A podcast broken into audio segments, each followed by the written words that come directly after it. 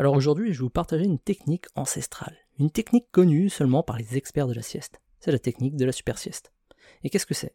Eh bien, ça fonctionne en trois étapes. Premièrement, 20 minutes avant de faire la sieste, buvez une tasse de café. Ensuite, faites une sieste de 20 minutes. Et à votre réveil, vous profiterez des effets du café et de la sieste.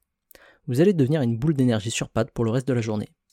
Par contre, petite mise en garde, que ce soit le café ou la sieste, évitez l'un et l'autre après 18 heures, voire même 17 heures. Autrement, vous risquez de perturber votre cycle de sommeil et de ne pas réussir à vous endormir le soir. Optez plutôt pour la super sieste entre 13 et 16 heures. Et l'avantage, c'est aussi de limiter la consommation de café. Le café à forte dose est très mauvais pour le cœur.